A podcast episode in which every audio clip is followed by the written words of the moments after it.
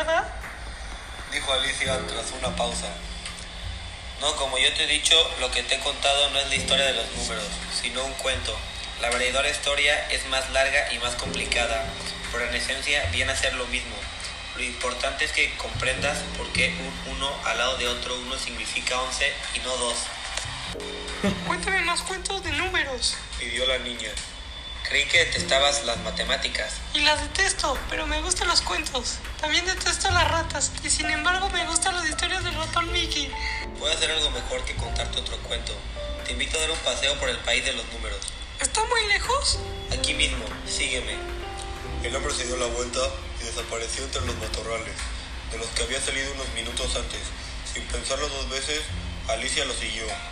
Oculta por la vegetación había una gran madriguera, en la que aquel estrafalario individuo se metió gateando. Qué raro que haya una madriguera tan grande en el parque. Pensó la niña mientras entraba tras él. Si es de un conejo, debe ser un conejo gigante. Aunque en realidad no creo que haya conejos sueltos por aquí. La madriguera se hundía en la tierra oblicuamente, y aunque estaba muy oscura, Alicia lograba ver la silueta del matemático, que avanzaba un par de metros por delante de ella. De pronto el hombre se detuvo. Alicia llegó junto a él y vislumbró en el suelo un agujero de aproximadamente un metro de diámetro. Se asomó y sintió vértigo, pues parecía un pozo sin fondo, del que amenaba un tenue resplandor grisáceo.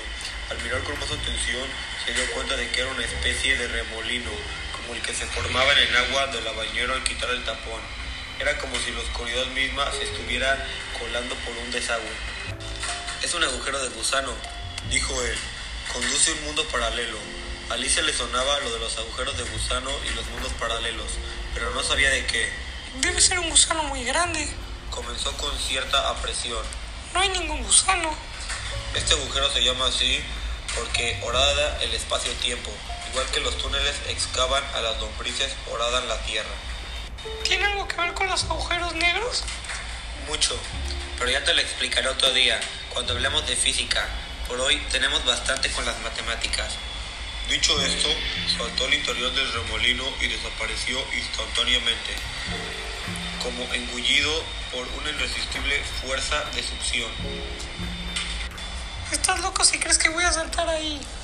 Dijo la niña, aunque sospechaba que él ya no podía oírla, pero la oscuridad que en Alicia era más fuerte que el miedo, incluso que la pereza. Lo llevó a tocar el borde del remolino con la punta del pie para ver qué consistencia tenía. Fue como si un tentáculo invisible se le enrollara en la pierna y tirara de ella hacia abajo. Empezó a girar sobre sí misma vertiginosamente, como una piensa humana, a la vez que descendía como una flecha por el remolino, o más bien como una bala, pensó la niña, pues había oído decir que las balas giran a gran velocidad dentro del cañón para que luego su trayectoria sea más estable.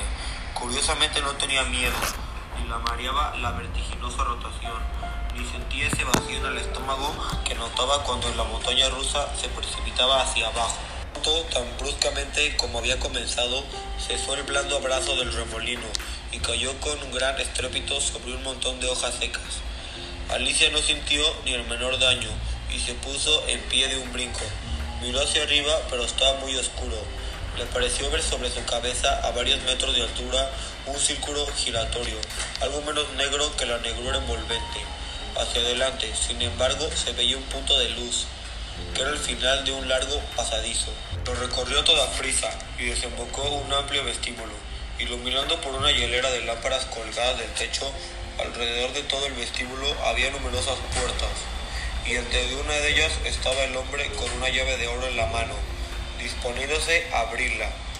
Alicia corrió junto a él y este hizo girar la llave en la cerradura y abrió la puerta.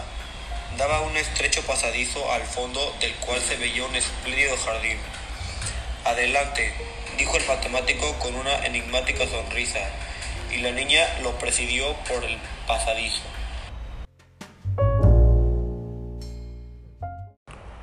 Reflexión.